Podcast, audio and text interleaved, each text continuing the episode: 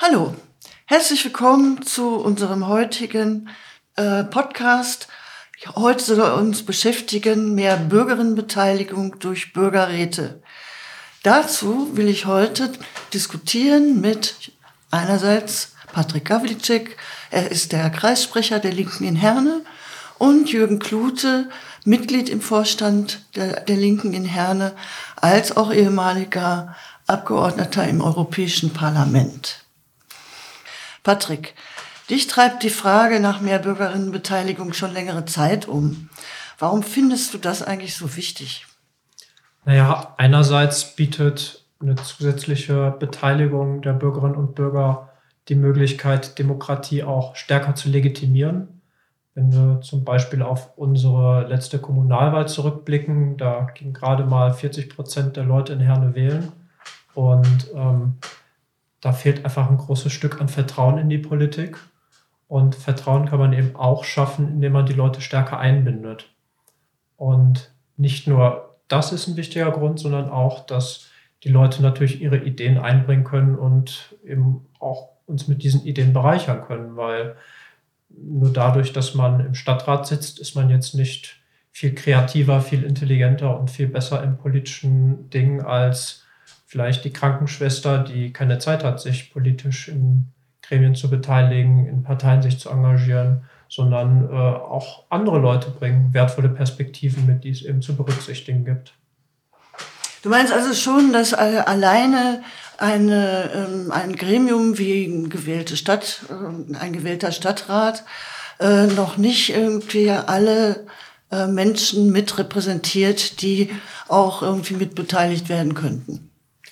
Ähm, also wenn man sich beispielsweise den Bundestag als Extrembeispiel anguckt, da haben wir vor allem sehr viel Akademiker, Akademikerinnen, äh, leider auch eben äh, sehr, sehr viele Männer im Vergleich äh, zu, zu den Frauen, äh, wenn man mal auf die Fraktion CDU, FDP guckt.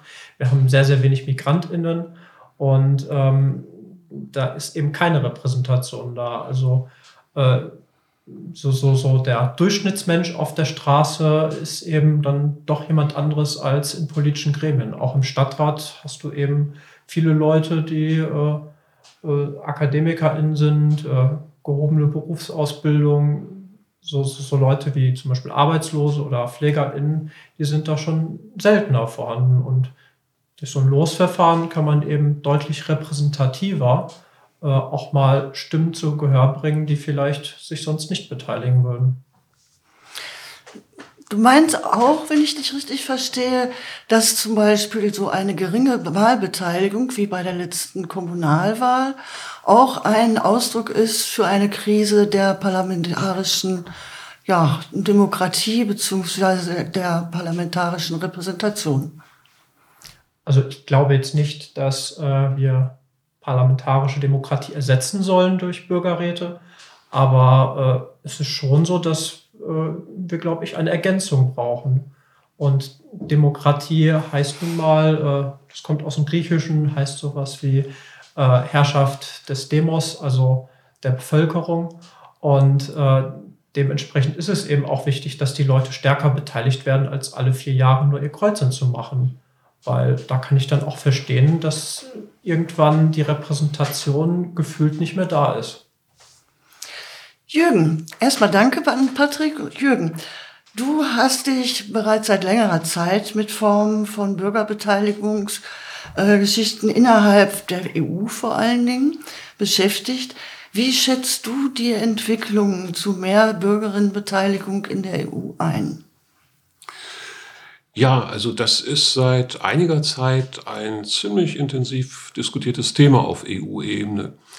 Ähm, das liegt so ungefähr zehn, so rund zehn Jahre zurück. Also es gibt einerseits äh, innerhalb der Europäischen Union seit 2012 die Europäische Bürgerinitiative. Die versteht sich, das ist etwas anderes als ein Bürgerrat, aber die versteht sich auch als ein Teil partizipativer oder direkter Demokratie. Und daran wird, darüber ist viel diskutiert worden. Es gibt verschiedenste Gremien, die sich da intensiv mit auseinandersetzen. Es gibt dann die Konferenz äh, zur Zukunft der Europäischen Union, die eigentlich anfangen sollte schon im äh, Mai letzten Jahres, aber Corona-bedingt äh, verschoben werden musste. Und da spielt zum Beispiel so etwas wie Bürgerbeteiligung in Form von Bürgerräten auch eine Rolle. Zum einen ist das durchgesetzt worden, äh, unter anderem von, von einem ostbelgischen Politiker, von Karl-Heinz Lambert. Der hat sich da sehr für eingesetzt und stark gemacht. Der war zu der Zeit auch noch äh, Präsident des äh, Ausschusses der Regionen bei der EU.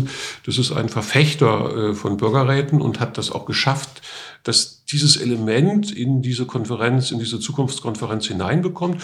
Und es gibt also auch eine Bürgerinitiative, die heißt Take Over Europe, wo sich vor allen Dingen aus Italien, Frankreich kommt, äh, junge Leute, jüngere Leute zusammengetan haben und sagen, wir wollen eigentlich so eine europäische Zukunftskonferenz in Form einer gelosten Bürger, eines gelosten Bürgerrates haben. Vielleicht sollte man besser eigentlich übrigens Bürgerinnenrat sagen. Es sind ja auch die Bürgerinnen mit gemeint. Aber es hat sich so ein bisschen so eingebürgert mit dem, mit dem männlichen Begriff. Aber vielleicht kann man es auch mal wieder ein bisschen ändern. Aber das nur in Klammern gesagt. Also es, es gibt äh, europaweit äh, eine ganze Reihe Bewegungen, äh, Diskussionen, die in diese Richtung gehen. Und dann gibt es allerdings auch äh, schon ein paar Länder, wo sowas praktiziert wird. Äh, vor zehn Jahren fing das in Irland an. Da hat man Verfassungsveränderung, äh, Verfassungsänderungen durchführen wollen zum Thema äh, gleichgeschlechtliche Ehen und Schwangerschaftsabbruch. Das sind in einem so katholischen Land wie Irland ziemlich heikle Themen. Außerdem gab es damals ja die EU-Krise und die, die, das Vertrauen in die Politik war ziemlich gestört. Und dann hat man angefangen und hat äh, überlegt, was man machen könnte, um diese Diskussion vernünftig hinzukriegen, konstruktiv hinzukriegen. Und dann hat man sich äh, umgeguckt weltweit und hat dann in Kanada gesehen, da gab es so Vorläufermodelle, äh, dass man sowas wie einen Bürgerrat machen kann. Und das hat man dann ausprobiert in äh, Irland und hat dann festgestellt, das war unheimlich erfolgreich. Sie haben sehr über einen langen Zeitraum von einem Jahr, glaube ich, diskutiert, äh, wie man diese Veränderung, ob man diese Veränderung machen will. Dann ist das Ganze in einen Vorschlag ge äh, gebracht worden und darüber gab es dann eine Volksabstimmung und dann sind diese Änderungen auch durchgeführt worden, ohne dass es zu gesellschaftlichen Spaltungen gekommen ist. Es gibt seit 2013 in Vorarlberg in Österreich, das ist ein Bundesland in Österreich, auch einen Bürgerrat, der in der Verfassung äh, verankert ist sogar und eine ausführliche Gesetzgebung hat. Und seit 2019 gibt es dann auch in Ostbelgien in der deutschsprachigen Gemeinschaft einen sogenannten Bürgerdialog, der auch gesetzlich geregelt ist und der jetzt in seiner ersten Phase einmal durchgelaufen ist. Und da hat man eine ganze Reihe positive Erfahrungen einfach mitgemacht. Naja, dann gibt's noch in Paris, in Frankreich den Klimarat. Das ist eine Antwort auf die Gelbwestenproteste gewesen. Äh, ja, das heißt also, es gibt auch mittlerweile eine ganze Reihe wirklich praktischer Erfahrungen damit und die sind durchgehend positiv. Das äh, hört sich ja erstmal recht vielversprechend an. Aber wie soll ich mir das denn jetzt konkret vorstellen? So ein Bürgerinnenrat. Wer bestimmt denn, wer da drin ist? Äh, und wenn das gelost wird, das ist ja dann doch recht zufällig.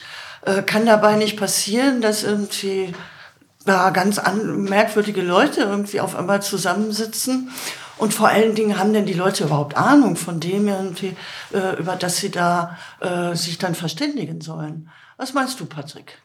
Ähm, also zunächst einmal ähm, wollen wir jetzt kein ähm, total naives Losverfahren, wo einfach alle in einen Topf geworfen werden und wir ziehen dann, sondern äh, es soll schon repräsentativ sein. Da gibt es auch Verfahren, um das deutlich zu gewährleisten, dass eben verschiedene Bevölkerungsgruppen, äh, verschiedene Altersgruppen, beiderlei Geschlechter äh, und alles weitere berücksichtigt werden kann.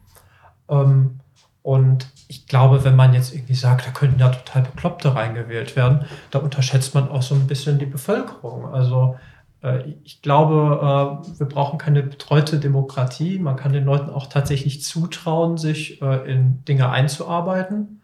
Ähm, PolitikerInnen machen ja auch nichts anderes. Also ähm, in der Regel sind ja nicht eben per Beruf FachexpertInnen in ihrem Gebiet, sondern arbeiten sich da einfach rein kommen dann natürlich auch Hilfe durch ExpertInnen. Aber genau dasselbe können, können auch äh, Bürgerinnen und Bürger machen, wenn sie sich einarbeiten und da eben auch Zeit drin investieren.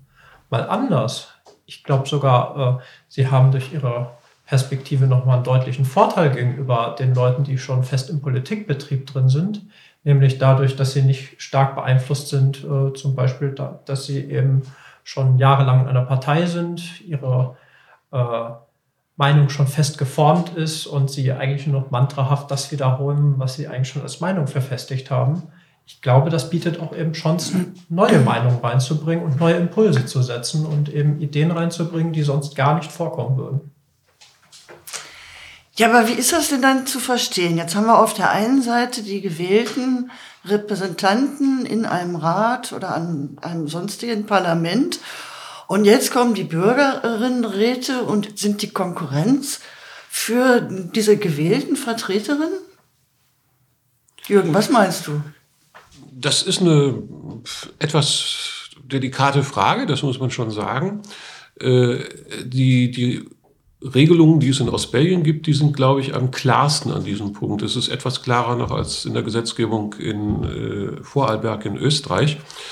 In Ostbelgien hat man das einfach so gelöst, dass man gesagt hat, äh, so ein Bürgerrat macht natürlich einen Vorschlag und kann nicht das Parlament ersetzen, aber das Parlament ist verpflichtet, sich das anzugucken, was der Bürgerinnenrat äh, sich überlegt hat nach einer ausführlichen Diskussion, an der dann auch durchaus Experten beteiligt sind, die der Bürgerrat dann auch selber aussuchen kann und, und zu Rate ziehen kann. Dann wird das äh, schlicht und ergreifend dem Parlament äh, und auch der Regierung vorgestellt und erläutert. Und in Ostbelgien ist es so, dass die Regierung bzw. das Parlament dann das Parlament ist der eigentliche Ansprechpartner. Die Regierung ist natürlich immer mit eingebunden, aber der eigentliche Ansprechpartner äh, ist das Parlament. Äh, die, kann, die haben dann ein Jahr Zeit, sich damit auseinanderzusetzen und Schlussfolgerungen daraus zu ziehen. Und das müssen sie dann auch nach einem Jahr öffentlich machen, welche Schlussfolgerungen sie daraus gezogen haben. Und müssen das auch begründen. Sie können nicht einfach sagen, nö, finden wir nicht gut, machen wir nicht, sondern sie müssen sehr konkret sagen, warum finden sie das nicht äh, gut was stört Sie daran und warum haben Sie eben keine Konsequenzen daraus gezogen? Oder eben umgekehrt, wenn Sie das positiv aufnehmen. Das heißt, es ist kein Automatismus, dass das, was der Bürgerrat macht, äh, sofort in ein Gesetz übernommen werden muss und übersetzt werden muss, sondern es gibt die Verpflichtung, dass sich das Parlament damit auseinandersetzen muss. Aber es bleibt dem Parlament frei, zu welchen Ergebnissen es dann anschließend kommt. Das ist, äh, glaube ich, eine ganz vernünftige Regelung.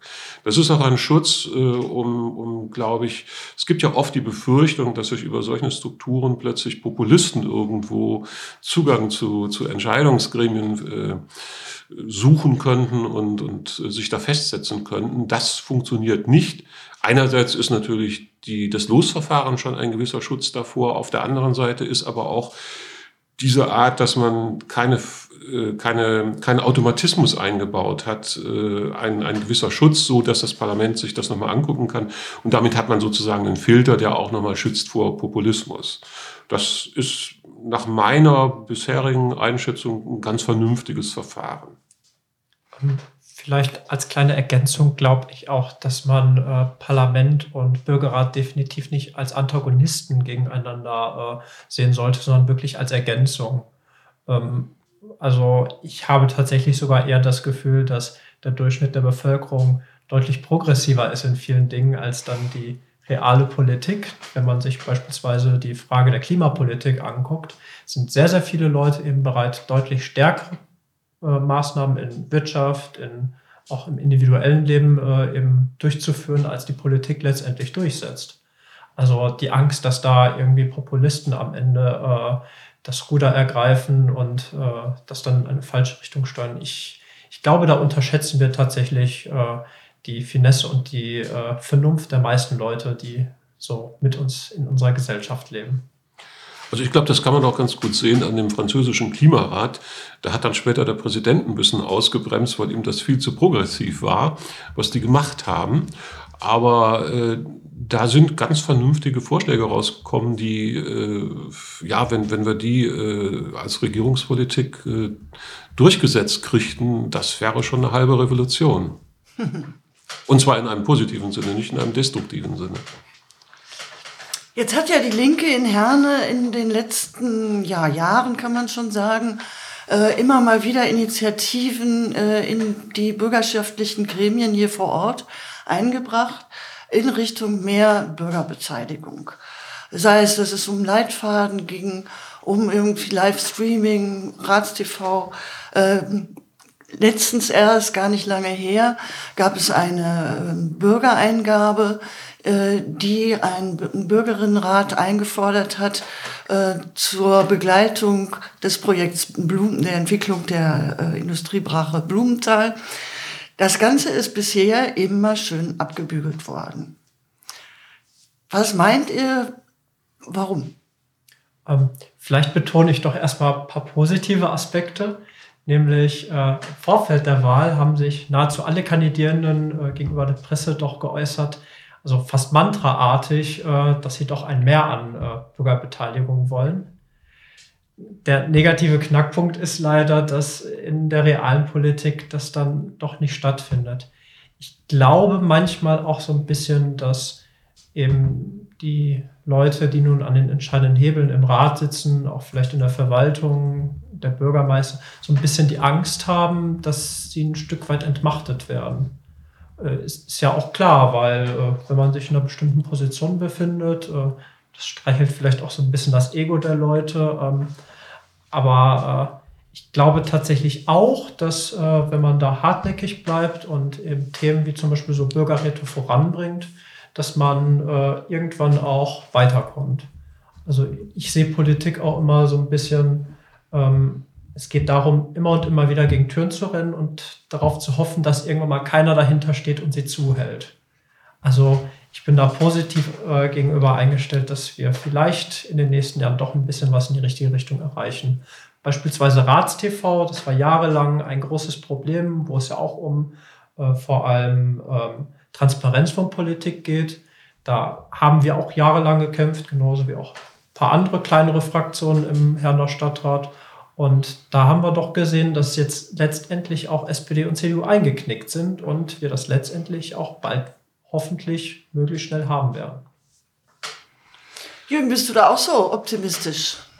Ich weiß es nicht. Also insgesamt, glaube ich, wird man sich auch in so einer Stadt wie Herne äh, diesen Entwicklungen nicht entziehen können auf Dauer. Also ich glaube auch, da braucht man etwas Geduld. Steht der Tropfen hüllt den Stein. Und ich denke auch, dass einige vielleicht auch Angst davor haben, dass das mehr Arbeit bedeutet. Das wird unbequemer, es wird transparenter.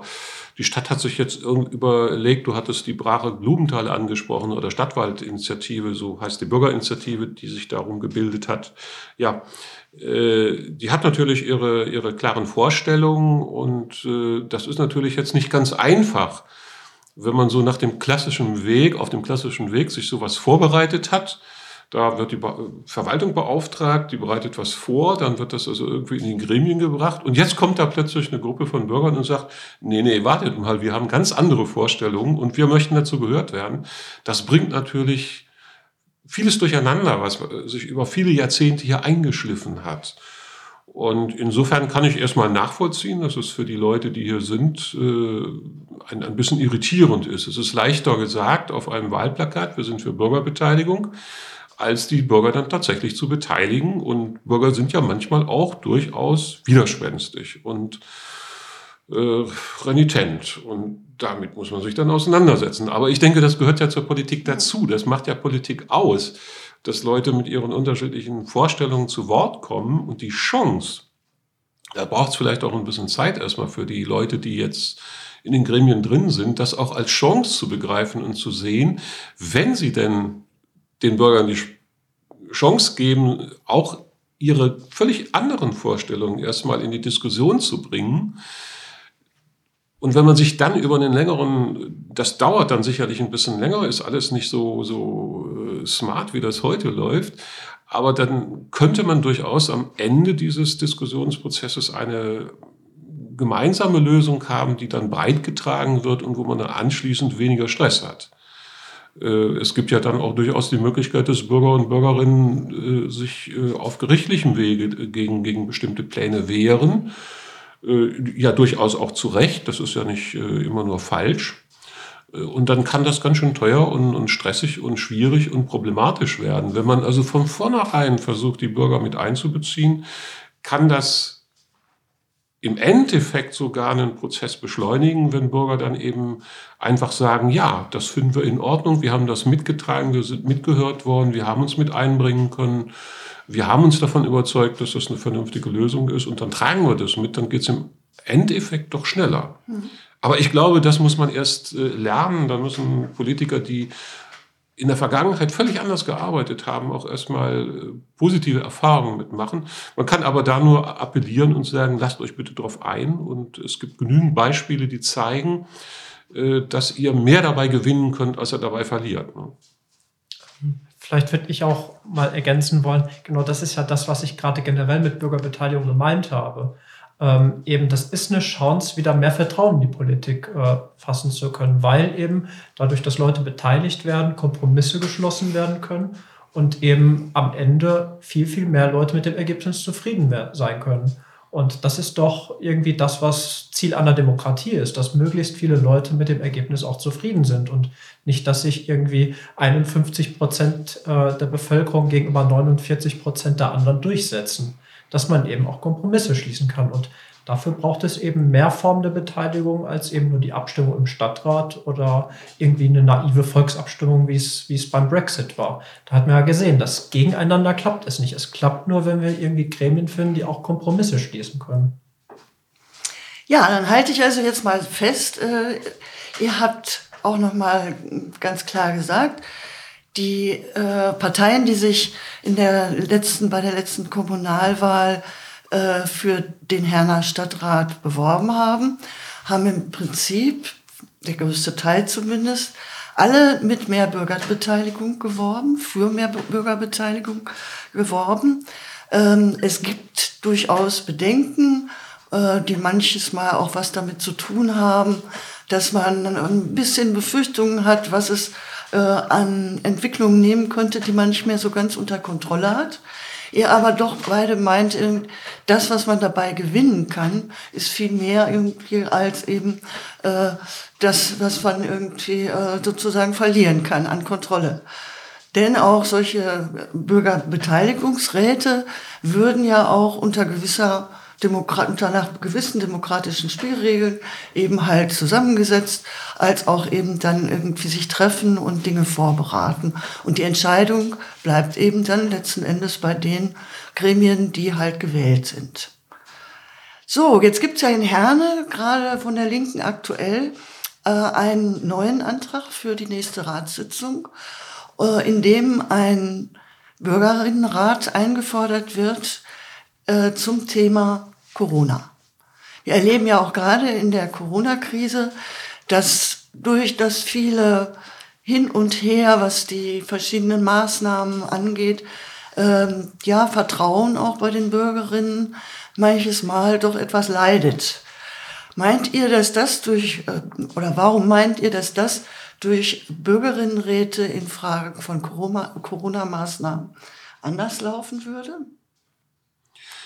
Also es gibt ja in Baden-Württemberg, äh, auch in Thüringen und auch in Berlin mittlerweile Ansätze dazu, aber auch in anderen Städten, ich glaube in Barcelona und auch in einigen anderen europäischen Ländern ist man dazu übergegangen, weil auf der einen Seite haben die Leute langsam äh, die Nerven blank liegen angesichts dessen, dass alles Mögliche eingeschränkt wird an normalem Leben, das es äh, vor Corona gab. Das ist medizinisch natürlich alles auch gut begründbar. Auf der anderen Seite weiß man aber auch, dass die medizinischen Erkenntnisse sich wandeln und die Maßnahmen, äh, die man vor einem Jahr noch für richtig gehalten hat, äh, haben heute an, an, Bedeutung verloren. Vor einem Jahr hat man noch gedacht, also wenn man irgendwie glatte Oberflächen anfasst, dann kann man sich darüber anstecken. Das hat sich aber herausgestellt als wenig risikoreich.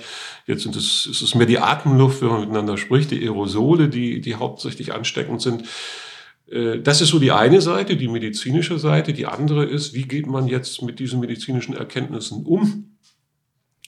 Und äh, da glaube ich, erleben viele Leute, das, das geht mir zumindest persönlich auch so, das, was die Politik im Augenblick macht, als sehr intransparent. Und ich glaube, die Chance von Bürgerräten auch auf kommunaler Ebene, vielleicht auch auf Landesebene, aber gehen wir erstmal von der kommunalen Ebene aus, äh, darum geht es ja hier bei uns in, in unserer Runde, da könnte man durchaus mit den Bürgern äh, einerseits ins Gespräch kommen, wie Patrick das eben auch nochmal gesagt hat. Man kann im Dialog, im, in der Diskussion Kompromisse entwickeln, äh, die dann tragfähiger sind, einfach weil die Leute das Gefühl haben, wir haben mit dran gearbeitet an dieser Lösung. Auf der anderen Seite könnte ich mir aber auch vorstellen, dass es eine ganze Reihe Vorschläge gibt, äh, wie man mit bestimmten Problemen umgehen kann. Du selbst, Veronika, hattest ja vor einiger Zeit schon mal den Vorschlag gemacht in Form eines äh, Antrags äh, hier in der Stadt Herne, wie man mit Schulen eventuell anders umgehen könnte dass man also zum Beispiel Künstler, Künstlerinnen mit einbinden könnte, dass man andere Räumlichkeiten nehmen könnte. Ich nehme das jetzt nur mal als Beispiel. Ich will das jetzt nicht diskutieren, sondern nur um das konkret zu machen. Da könnte es ja sein, dass es auch viele andere Bürger und Bürgerinnen gibt, die Ideen haben und sagen, ja, wie können wir denn das Leben gerade in den Bereichen, wo das äh, für Schüler ganz problematisch ist, wenn sie jetzt so lange aus der Schule raus sind, aber das gilt natürlich auch für die, für die Geschäftsleute, für die, für die Restaurants und, und äh, Kneipen, die, die unter Druck kommen und, und viele Künstler, die unter Druck kommen. Also über einen Bürgerrat sich zusammenzusetzen und zu überlegen, gibt es vielleicht Lösungen, die auf der einen Seite der, der Gefährlichkeit von Corona Rechnung tragen, auf der anderen Seite aber auch dem Bedürfnis nach Kommunikation, aber auch nach wirtschaftlichem Handeln Rechnung tragen. Also die Leute müssen ja irgendwie arbeiten und, und ihr Geld verdienen, um zu überleben. Und da kann ich mir schon vorstellen, dass da eine ganze Menge Ideen von den Leuten auch kommen, wenn man sie einfach lässt und fragt. Und was man daraus macht, wie gesagt, es geht ja nicht darum, dass sie hier Gesetze erlassen, sondern das bliebe ja auch dann beim Rat. Der Rat hätte dann aber einen ganz anderen Fundus, aus dem er herausschöpfen könnte und sagen könnte, lass uns das doch mal diskutieren und gucken, vielleicht ist das gar nicht so schlecht, was da an Vorstellungen kommt. Also diese Offenheit, die fehlt mir und ich glaube, viele Leute verlieren langsam auch ihr Vertrauen in, in die Regierung, äh, sowohl auf Bundesebene wie auf Landesebene, wie auch äh, auf kommunaler Ebene. Und da wäre es also ganz, ganz besonders wichtig, äh, hier alles Mögliche zu tun, um, um Vertrauen wiederherzustellen. Und damit den Leuten auch das Gefühl zu geben, also viele haben ja offensichtlich auch das Gefühl, sie haben die Kontrolle über ihren Alltag, über ihr mhm. Leben verloren durch die äh, Pandemie. Wenn ich eingebunden werde in die Frage, in die, in die Lösungsprozesse damit umzugehen, dann kriegt man auch wieder ein Stückchen Kontrolle über den Prozess. So schwierig das sein mag, aber man ist dann beteiligt und hat wieder das Gefühl, ich, ich kann mein Leben wieder ein Stück mit in die Hand nehmen. Und ich glaube, das ist ein ganz wichtiges Moment, das im Augenblick von der Politik auch, auch adressiert werden muss. Ja, dann erstmal herzlichen Dank. Ich denke auch irgendwie, es geht ja, wenn ich das richtig verstanden habe, nicht darum, jetzt äh, in einem Bürgerinnenrat äh, zu Corona-Maßnahmen, dass dann da Leute sitzen und der eine sagt, oh nö, Masken tragen ist doof. Und der nächste sagt, ich will aber endlich mal wieder Geburtstag feiern, sondern sich eben dann auch gemeinsam kundig zu machen. Was ist das für und wieder für die verschiedenen Bereiche? Äh, einerseits Gesundheitsschutz, andererseits wirtschaftliche Entwicklung und so weiter. Und anhand irgendwie dann von gemeinsam diskutierten Dingen auch zu Lösungsvorschlägen zu kommen. Und dafür dann, darüber im Grunde auch wieder eine größere Akzeptanz für Maßnahmen hinzukriegen. Und damit auch das Vertrauen in die Politik sozusagen auch wieder zu stärken. Ja, genau. Also es gibt ja mittlerweile eine ganze Reihe äh, Untersuchungen auch äh, zu, zu Orten, die gefährlich sind äh, und, und äh, Arten von Treffen, die gefährlich sind und welche, wo es etwas weniger gefährlich ist und so. Also man kann ja all diese diese Dinge, die in den letzten zwölf Monaten erforscht worden sind, untersucht worden sind, dann auch abrufen und genau. einbeziehen mhm. und das als Maßstab nehmen dafür, was kann man machen und was sollte man besser nicht machen. Ne? Aber man hat eben zum Beispiel festgestellt, dass wenn man einen großen Theaterraum hat und man mit Abstand, äh, mit nicht, also den, den Saal nicht voll macht, sondern die Leute mit Abstand drin sitzen, dass das also durchaus ein, ein vertretbares Risiko ist, wenn dann noch äh, einigermaßen gut belüftet wird und so weiter. Also da hat sich ja viel in den letzten zwölf Monaten ergeben, äh, in dem da also ganz viele Forscher ganz schnell geguckt haben, wie kann man umgehen, was ist gefährlich, was ist nicht gefährlich. Ne? So, also das, das wäre dann so die Idee in so einem Kreis, auch solche Expertisen abzufragen. Ne? Ja, ich bedanke mich jetzt erstmal ganz herzlich bei euch. Patrick, möchtest du vielleicht noch was zum Schluss dazu sagen? Äh, Jürgen hat ja jetzt schon fast das Schlusswort gemacht, aber ich denke gerade so, möchtest du vielleicht auch noch so abschließend was zu, dazu sagen? Ja, vielleicht ein kleiner Aufruf. Wir haben ja jetzt unseren Antrag auch für den Stadtrat äh, vorgestellt. Und da würde ich einfach mal den Aufruf an alle Fraktionen im Stadtrat machen. Habt ein bisschen Mut. Vertraut den EinwohnerInnen von Herne. Vielleicht kriegen wir das gemeinsam besser hin, als es bislang geht. Vielen Dank. Ja, dann bedanke ich mich ganz herzlich auch bei Jürgen Klute und Patrick Gawicek. Mein Name ist Veronika Buschewski und ich sage mal bis zum nächsten Mal. Bis zum nächsten Mal. Ciao.